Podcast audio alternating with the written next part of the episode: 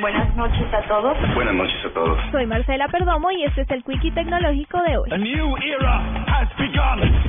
La compañía francesa Pixium Vision desarrolló unas gafas inteligentes que acompañadas de un método científico conocido como neuromodulación tendrán la capacidad de ayudar a las personas con ceguera a recuperar parte de su visión. La técnica consiste en una intervención quirúrgica en la que se inserta un pequeño chip con unos electrodos en la retina para que una cámara que se encuentra integrada a las gafas inteligentes las envía a un computador que las convierte en infrarrojas para que puedan ser reflejadas por las gafas hacia el ojo de la persona. La novedosa técnica que mostrará al usuario las imágenes en blanco, negro y gris se encuentra en etapa de pruebas y empezará a ser aplicada en el mercado europeo en 2016 por unos 100.000 euros.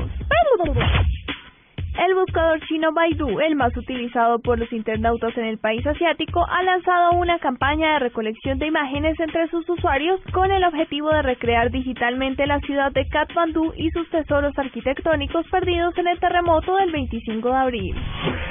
Apple confirmó que cambios permanentes o temporales en la piel del usuario, como algunos tatuajes, pueden alterar el funcionamiento del sensor de ritmo cardíaco de su Apple Watch, dificultándole la obtención de lecturas precisas. Microsoft anunció que los desarrolladores podrán crear aplicaciones usando Java y Objective, lo cual significa que las aplicaciones creadas para Android o iOS podrán ser fácilmente transferibles al ambiente universal de Windows 10. Para la nube, Marcela Perdomo, Blue Radio.